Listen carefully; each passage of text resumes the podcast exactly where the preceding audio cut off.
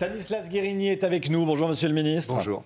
Ministre de la Transformation et de la Fonction publique. On va parler évidemment réforme des retraites, on va parler revenus des fonctionnaires. Il va y avoir des négociations la semaine prochaine. Mais tout d'abord, l'actualité. On était il y a quelques instants en direct euh, de l'Indre. Jusqu'à 60 000 tuffeurs attendus ce week-end dans l'Indre pour une rave party interdite. Hein. Elle a été interdite par le préfet. Violation de la... illégale. Violation de la propriété privée. Qu'est-ce que ça vous inspire? Ça m'inspire qu'il faut que l'État fasse euh, son devoir, ce qu'il a à faire, c'est-à-dire permettre d'encadrer maintenant cette euh, manifestation. Elle est illégale, vous l'avez dit. Euh, elle occupe le terrain d'un agriculteur. Donc il y a 200 gendarmes qui vont tout le week-end encadrer cette manifestation.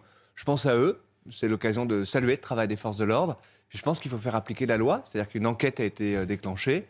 Cette manifestation, elle est illégale. Il devrait y avoir une procédure et puis que chacun soit mis en face de ses responsabilités. Est-ce que c'est un symbole de, de l'esprit du moment? Chacun fait ce qu'il veut. Euh, interdiction de la préfecture. Et, mais on y va quand même. Non, je ne crois pas. Euh, ces euh, manifestations, ces rêves parties, ça fait, je crois, quelques années que vous commentez ces types d'initiatives sur votre antenne. Je crois que c'est surtout la manifestation de l'intérêt euh, d'avoir un État euh, fort, d'avoir un État euh, qui mobilise les forces de l'ordre. Elles le sont beaucoup en ce moment et qui ne laissent rien passer. Évidemment qu'il faut qu'il y ait une enquête qui soit déclenchée sur de tels agissements le maire de Saint-Brévin a été euh, entendu, a été reçu par la Première ministre et a été entendu euh, au, Sénat. Il a raconté comment il a été abandonné par l'État. Il n'y a pas d'autre mot. Euh, quand il était menacé, le préfet et les gendarmes lui disaient bah, c'est la démocratie, hein, c'est comme ça. Moi aussi, je suis, moi aussi, je suis menacé. Vous l'avez entendu comme, comme moi. Est-ce qu'il aurait dû être plus soutenu, plus protégé? Ça y est, une commission parlementaire qui va permettre de faire toute la lumière où chacun va pouvoir s'exprimer, où euh, ce qu'a fait euh, l'État pourra être euh, mis en avant aussi. Moi, je respecte ce maire. Je crois qu'il faut défendre nos élus, les défendre encore davantage. Le ministre de l'Intérieur l'a dit, bien sûr, qu'on pourrait toujours faire mieux. Et il faut agir parce que les élus, ce sont ceux qui sont en première ligne dans notre mmh. République. Et donc, nous voulons continuons à, continuer à mieux les défendre. Dans le quinquennat précédent, on a pris des mesures pour mieux accompagner euh, les élus qui sont euh, justement euh, attaqués.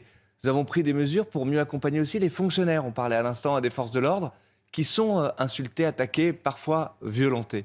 Et donc le gouvernement va aller plus loin pour pouvoir mieux protéger ces élus, va mettre en place des réseaux de référents dans les gendarmes, dans les, dans les commissariats, pardon, dans mmh. les gendarmeries, va permettre aussi d'aligner les régimes de sanctions contre les élus vous savez, aujourd'hui, on a alourdi le dispositif de sanctions. Eh bien, il faut faire pareil, parce que quand on est un élu de la République, on porte au fond l'uniforme de la République. Mais personne ne doute de la volonté politique. Je pense que personne ne doute de votre sincérité, de la sincérité du ministre de l'Intérieur à, protéger les élus, et, voilà, de droite comme de gauche. Mais dans la réalité, les maires se disent oui, très bien, ça c'est des belles paroles. Mais moi, quand, euh, quand je suis face à des, gens qui s'installent illégalement sur un terrain, quand je suis euh, face à des gens qui euh, déversent des, gravats dans une décharge sauvage, je suis tout seul. Non, ce sont des actes, on vient d'en parler hmm. à l'instant. Euh, quand on envoie et l'État décide d'envoyer 200 euh, gendarmes sur un terrain pour justement accompagner les élus, ce ne sont pas des paroles euh, en l'air. renforcer le régime de sanctions, ce ne sont pas des paroles en l'air. Et donc, il ne faut pas laisser penser qu'il y a une forme d'impunité qui pourrait s'installer. Il faut agir, être aux côtés de ceux qui, chaque jour, font vivre notre République. Je crois que c'est la responsabilité de l'État. Ce ne sont pas des paroles en l'air. Il faut faire mieux. Il ne faut rien laisser passer. Vous savez, c'est dans un climat évidemment de violence euh, qui est parfois euh, alimenté, suscité euh, par ceux qui ont une responsabilité politique. Tout ça, il y a une forme de continuum, évidemment. Quand Vous je pensez à qui? À Éric Dupont-Moretti qui fait des bras d'honneur dans l'hémicycle? Mais bien entendu que non, il défend tous les jours justement celles et ceux qui défendent notre capacité hmm. à porter notre République. Je pense à ceux d'extrême droite, d'extrême gauche qui affaiblissent notre démocratie. Quand je vois M. Mélenchon incapable de euh, dénoncer l'agression violente, ignoble contre euh, une personnalité parce qu'elle fait partie de la famille du président de la République, quand je vois euh, des élus de la France insoumise qui disent Louis XVI, on l'a décapité, Macron, on peut recommencer. Vous ne croyez pas que tout ça, ça alimente un climat qui ensuite autorise les uns et les autres à être violents, à attaquer? Ils ont une forme de responsabilité. Ils ont même une grande responsabilité dans ce climat-là. Donc il faut républicain, démocrate. C'est passé à, Amiens avec Jean-Baptiste Trogneux. Bien entendu. Mais il faut que tous ensemble, on puisse réagir. C'est un danger immédiat pour notre République. C'est un danger immédiat pour notre démocratie. Donc il peut y avoir dans notre démocratie des oppositions. On est dans une grande démocratie qui permet la liberté d'expression, qui permet de manifester, qui permet la caricature. Mais il y a un certain nombre de lignes qu'il ne faut pas euh, dépasser. Quand je vois qu'un artiste, le même, euh, je mets des guillemets autour du mot artiste. Deux secondes sur Jean-Luc Mélenchon. On va, aller sur ce qui se passe à Avignon, mais euh, Jean-Luc Mélenchon est dangereux pour la démocratie?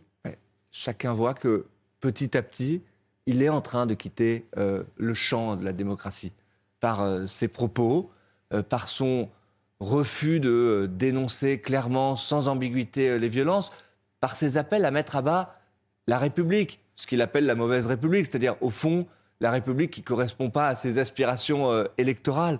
Bien oui, tout ça, évidemment que ce n'est pas un discours démocrate, mais comment s'étonner, il l'a théorisé lui-même. Euh, son parti politique lui-même veut tout conflictualiser. Il l'a dit. Il veut mettre à bas nos institutions et ses appels à le faire sont de moins en moins déguisés. Bien oui, tout ça, évidemment, c'est un terreau pour euh, ensuite les violences. Il a une grande responsabilité dans ce qui se passe aujourd'hui. Et le champ démocrate, le champ républicain doit être en capacité de le dénoncer, de pointer les responsabilités et de réagir, de réagir sans ambiguïté, qu'on ne mette pas de mai à chaque fois qu'il y a des actes de violence contre des élus, contre des personnes, tout simplement parce qu'ils sont de la famille d'un dirigeant politique. C'est insupportable et ça doit être fait quel que soit le champ euh, politique. Mais je pointe aussi la responsabilité de ceux qui laissent faire, de ceux qui s'allient avec euh, la France insoumise. Et c'est bien dommage que des partis de gouvernement qui étaient autrefois responsables se soient mis aujourd'hui. Euh, le Parti socialiste. Je pense évidemment au Parti euh, socialiste qui se perd dans cette NUPES derrière en étant à la remorque de la France insoumise qui, oui, bien sûr, chaque jour un peu plus quitte le champ républicain. Emmanuel Macron grimé en, Adolf Hitler des, des satires, des dessins. C'est de même nature, ça, ça n'est pas ça n'est pas de la, caricature. À Avignon. Je, note d'ailleurs euh, que l'artiste, vous me permettrez de mettre des gros guillemets autour euh, du terme artiste, qui euh, se livre à de telles fresques, c'est le même qui faisait une fresque clairement antisémite. On voyait Jacques Attali tirer les ficelles d'une marionnette qui était le mmh. président de la République. Tout ça est un incroyable renversement des valeurs une incroyable perte de repères dans le champ euh, démocratique.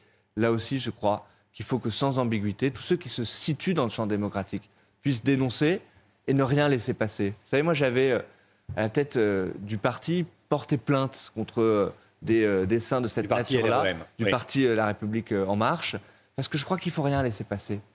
tout ça, c'est au fond dangereux pour notre démocratie parce que ça fait perdre les repères, ça fait perdre les valeurs, et donc il faut que tous ensemble, on puisse réagir. Et la République doit montrer aussi sa force dans ces moments-là. Nicolas Sarkozy dans le, dans le Figaro, on ne va pas rentrer dans le fond de l'affaire dite des, écoutes, mais j'aimerais vous entendre sur, sur un point de ce que dit l'ancien président de la République dans le, dans le Figaro ce matin. Certains magistrats, dit-il, sont dans un combat politique. Est-ce que vous êtes d'accord? Et quel est votre commentaire? Moi, vous savez, membre du gouvernement, je n'ai pas à, juger. Il y a un principe qui est très important, qui est celui de la, séparation des, pouvoirs. Donc, je n'ai mm. pas à juger de la, nature euh, politique des décisions euh, de justice. Ce que je peux vous dire de façon très claire, c'est que le président euh, Nicolas Sarkozy a le droit de se défendre. Il a le droit, comme chacun, à faire valoir ses arguments, à la présomption d'innocence. C'est très important. Et maintenant, il y a un pourvoi en cassation.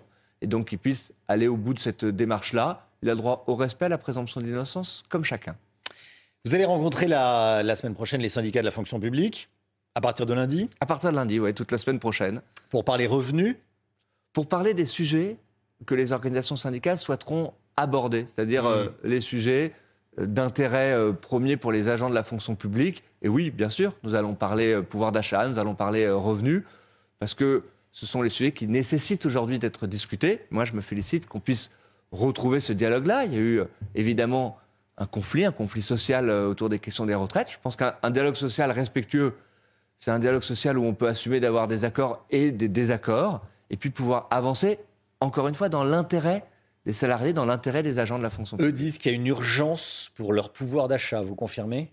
Mais j'ai moi-même euh, indiqué, quand on a augmenté le revenu minimum dans la fonction publique, vous savez, c'est ce qu'on a Mhm. fait il y a quelques jours, le SMIC a augmenté dans notre pays, tant mieux, c'est une bonne chose, Euh, et on l'a fait évidemment aussi pour les agents de la fonction publique, pour qu'il n'y ait pas un seul agent en France qui soit rémunéré euh, en dessous du salaire euh, minimum. Mais j'ai moi-même indiqué que ça n'était pas pour solde de tout compte, qu'il y avait euh, aujourd'hui une inflation qui était importante, qui touchait en particulier dans notre pays les bas revenus, les bas de grille dans la fonction publique. Je crois que c'est notre responsabilité là aussi d'agir. On l'a fait, je l'ai fait en tant que ministre de la fonction publique euh, l'année dernière. On a augmenté le point d'indice comme jamais on l'avait augmenté depuis bientôt 40 ans dans notre pays. Bien ça, c'est exactement les discussions qu'on va avoir avec les syndicats. Donc vous leur dites, euh, la colère contre la réforme des retraites, c'est derrière nous, c'est passé, et maintenant parlons salaire. Non, je pense que ça sera un peu caricatural de, de dire ça. Moi, je- Oui. je, pense qu'il il faut être en capacité, y compris de parler euh, retraite. Mm. Il y a un certain nombre de mesures qui sont des avancées pour les fonctionnaires. Comment est-ce que ça va s'appliquer? On donne la capacité aux fonctionnaires, sur la fin de leur carrière, de se mettre à temps partiel et de garder leur niveau de rémunération. Ça s'appelle la retraite progressive. Ça n'existait pas dans la fonction publique. Ça, c'est pas une petite affaire. Mm. Donc, vous voyez qu'il y a des sujets à, à discuter. On va euh, donner euh, la possibilité à des agents contractuels d'améliorer leur situation. J'ai indiqué que je souhaitais absolument que cette mesure, qui a été retoquée par le Conseil constitutionnel, elle puisse s'appliquer. Donc il faut pouvoir parler de ça aussi, parce que ce sont des améliorations pour les agents publics. Ce ne sont pas des petites affaires. Vous voyez, euh, on a pris la décision d'investir massivement 100 millions d'euros par an pour travailler justement sur la prévention de la pénibilité de l'usure. Ce sont aussi des questions qu'il faut pouvoir discuter avec les syndicats. Donc, moi, je, n'élude absolument pas ces sujets-là. Je pense qu'au contraire, partir au fond du débat qu'on a eu sur les retraites, qui doit nous inciter à mieux travailler sur les carrières, mieux travailler sur les conditions de travail au fond, c'est essentiel. Ce sont des sujets qu'il faut regarder en face. Et je crois que c'est de ça dont il faut aussi parler et de ça dont il faut partir avec euh, les syndicats. Je voulais vous entendre également sur ce qui s'est passé à Villerue, en Meurthe-et-Moselle. L'auteur de la fusillade du week-end dernier est un homme de 38 ans dont le nom est cité dans 140 dossiers, condamné des dizaines de fois, qui s'en fiche totalement de la vie en société et accessoirement de, de la, de la justice. Qu'est-ce qu'il faut faire pour que les habitants de cette commune près, de, près de, du Luxembourg n'aient plus à, à subir les, les agissements de ce type d'individu En fait, les Français ne comprennent plus ça. On peut déraper une fois, deux fois, trois fois, mais des dizaines de fois, non. Je ne peux vous répondre qu'une chose, Hmm. faire appliquer la loi. Oui, mais Et- ça marche pas. Et la loi et le droit, elle permet de prendre en compte les faits euh, de Force est de récidive, constater que non. d'alourdir euh, les peines quand euh, c'est euh, le cas et que les choses sont avérées. Hmm. Donc moi, membre d'un gouvernement, je n'ai pas à être juge à la place des juges, magistrat à la place des magistrats. J'ai à faire appliquer la loi, à demander qu'on fasse appliquer la loi. Et en l'occurrence, elle permet aujourd'hui justement de prendre en compte ces cas euh, de récidive. C'est tout ce que j'ai à vous répondre ce matin sur ce type euh, d'affaires. Regardez notre sondage CSA pour CNews. La justice est-elle trop laxiste avec les multirécidivistes? Oui à 89%, non à 10%. Qu'est-ce que vous auriez répondu, tiens, si quelqu'un de CSA vous appelait Bonjour Monsieur Guérini, enfin bonjour Monsieur, généralement c'est anonyme. Euh, Est-ce que la justice est trop laxiste pour- avec les multirécidivistes simplement, moi, je ne réponds pas en tant que sondé, je réponds euh, en tant, encore une fois, que membre d'un exécutif qui euh, renforce considérablement les moyens de la justice pour pouvoir justement faire appliquer la loi et le droit, et parfois le faire plus rapidement. On le sait, moi, je me mobilise évidemment avec l'ensemble de mes collègues du gouvernement pour la qualité de nos services publics. Un des attendus euh, sur la justice, c'est que les décisions soient prises, plus rapidement. Et euh, justement de réinvestir, comme jamais un gouvernement ne l'a fait, pour renforcer les moyens de la justice. Plus d'un tiers d'augmentation du budget des moyens de la justice pour avoir plus de magistrats, plus de greffiers. C'est renforcer aussi notre capacité à être plus fort. Comment vous l'expliquez ce euh, résultat que nos concitoyens- 89% des Français, c'est pas 51-49, c'est 89%. Oui, mais à chaque fois, on prend euh, un, un- un cas particulier. Là, c'est pas Villeroy, hein, c'est en Euh, général. et- non, non, et- non, non, et- là, c'est la justice est-elle trop laxiste Pardon, mais quand très souvent, ça peut arriver sur des antennes euh, ou d'autres, euh, on passe une matinée à commenter euh, un cas de justice. Parfois, il n'y a pas forcément euh, le contexte qui a donné la décision judiciaire. Je pense qu'on Hmm. ne contribue pas aussi au renforcement de la qualité de la Je ne sais pas justice. précisément euh, à quoi vous faites allusion, mais en tout cas, euh, là, c'est un sondage. moi, ce et que je crois- c'est ce euh, que quelque chose crois, c'est une question, non pas, en l'occurrence, euh, d'arsenal législatif. Mm. Vous le savez, comme moi, il y a des possibilités d'alourdir les sanctions en cas de récidive. Je crois que c'est une question d'efficacité en réalité, du continuum qu'il y a entre le travail que mène la police, ce que mènent comme tâche les magistrats, elle est lourde, elle est difficile. Notre responsabilité à nous, membres d'un gouvernement, c'est de renforcer les moyens pour plus d'efficacité, plus de rapidité aussi, encore une fois, de notre justice. Et c'est ça qui donnera à nos concitoyens le sentiment, au fond, que le service est rendu. Dernière question. Euh, Nicolas Sarkozy appelle Emmanuel Macron à, rassembler la droite. Est-ce que vous avez besoin des LR pour euh, avoir la majorité absolue à, à l'Assemblée Moi, je continue de penser Qu'est-ce que vous dites à Eric Ciotti? Une question de droite ou de gauche, c'est une question de bâtir des majorités pour hmm. pouvoir avancer. Ce qu'on a fait à de nombreuses reprises depuis le début de ce quinquennat sur des sujets euh, d'importance. Euh, je pense euh, aux questions nucléaires, je pense aux questions autour du travail, je pense aux questions autour de la transition écologique. De l'immigration, avec le projet de loi en. Mais sans aucun tabou, évidemment, il faut qu'on puisse bâtir des majorités avec celles et ceux de bonne volonté, justement dans le champ républicain que je mentionnais tout à l'heure, qui veulent voir leur pays avancer tout simplement. Donc je crois qu'il faut éviter à chaque fois de vouloir se réenfermer dans une vision de dire est-ce que c'est avec la droite, est-ce que c'est avec la mm-hmm. gauche qu'il faut faire? Il faut faire avec celles et ceux qui sont prêts sur des sujets d'intérêt, le travail, la sécurité, la transition écologique, les services publics, ce que nous essayons de faire en réinvestissant bien souvent, de voir notre pays avancer. Je pense que c'est faisable et je crois qu'il y a à l'Assemblée nationale comme au Sénat des hommes et des femmes de bonne volonté pour pouvoir le faire. Ben, c'est avec eux, euh, c'est vers eux qu'il faut se tourner aujourd'hui. Parce que sur le projet de loi immigration, sur l'immigration, Éric Ciotti veut stopper le regroupement familial. Il veut stopper les prestations sociales versées aux, clandestins. Il est le patron des, Républicains. Vous pourriez le suivre euh, là-dessus. Il va y avoir un gros texte. On peut avoir un texte, en tout cas. des débats. Euh, là aussi, marquer des différences. Moi, je ne suis pas Éric Ciotti sur toutes les propositions qu'il peut faire sur les questions autour de l'immigration, mais je vois aussi qu'il y a un besoin exprimé par nos concitoyens, là aussi de mieux faire appliquer la loi. Là aussi, quand des décisions de justice sont euh, prises de reconduite euh, aux frontières, de pouvoir le faire, ben c'est ça que la majorité est décidée à faire avec un texte de loi qui est équilibré, qui est à la fois fort sur les enjeux euh, régaliens pour faire appliquer le droit et la loi, et puis équilibré aussi en regardant la situation économique en face, en voulant favoriser l'immigration de travail, eh c'est ce texte que nous mettons au débat, que nous mettons en discussion. Et je suis absolument convaincu qu'il y a des possibilités, si on débat avec sincérité, au fond, de pouvoir construire des majorités euh, dans ce quinquennat. C'est un quinquennat qui doit permettre d'avancer sur des sujets, là encore, d'intérêt général pour notre pays. Stanislas Guérini, ministre de la Transformation et de la Fonction publique, avec nous ce matin sur le plateau de la matinale. Merci, Merci monsieur le ministre, d'avoir été avec nous. Bonne journée à vous. À bientôt. La matinale qui continue tout de suite.